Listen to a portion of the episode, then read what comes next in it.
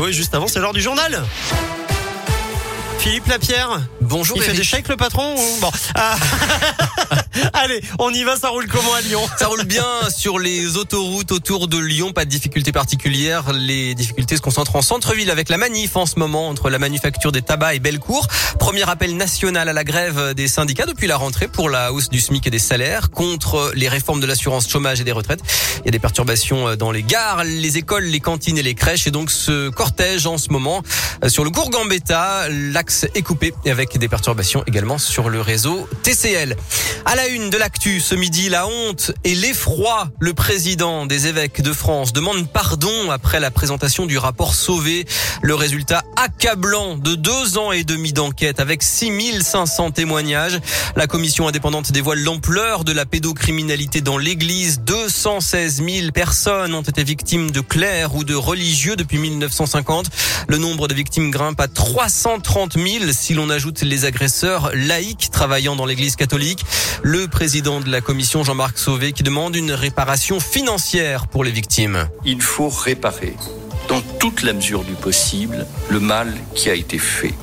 Il faut indemniser les préjudices subis par les victimes. Je voudrais dire à cet égard que cette question de l'indemnisation, ça n'est pas et ce ne peut pas, ça ne doit pas être un ton. Dans l'esprit de la commission, c'est un dû.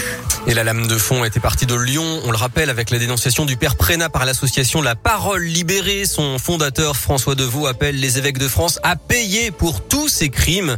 La commission a fait 45 recommandations pour réformer l'institution en profondeur. Dans l'actu, un homme de 25 ans blessé par balle alors qu'il se trouvait dans les toilettes d'un kebab de Mézieux hier soir. D'après plusieurs médias, un fait divers sur fond de vente de voitures, mais les tireurs se seraient trompés de cible. La personne visée serait saine et sauve. Le nombre de patients Covid aux hospices civils de Lyon continue de baisser. Ils sont 67 contre 84 la semaine dernière. 23 sont en soins critiques, c'est 11 de moins. Le taux d'incidence recule dans le Rhône, 59 cas pour 100 000 habitants. Une prise d'otage dans la prison de Condé-sur Dans l'Orne, un détenu retient deux agents pénitentiaires dont l'un serait blessé. Le sport et le foot. L'OL débute la Ligue des champions féminines avec un déplacement en Suède. Aken-Lyon, c'est à 18h45. Il y a du basket aussi, deuxième journée de championnat. Villeurbanne veut enchaîner après la victoire contre Gravelines et joue au Portel à 20h. Enfin, une nouvelle tournée pour Mathieu Chédid alias M avec des dates dans la région. Alors pas à Lyon, mais les 8 et 9 avril à la coopérative de mai à Clermont-Ferrand et le 21 avril au fil de Saint-Etienne. Les réservations sont ouvertes sur le site labo-m.net. Excellent après-midi à tous.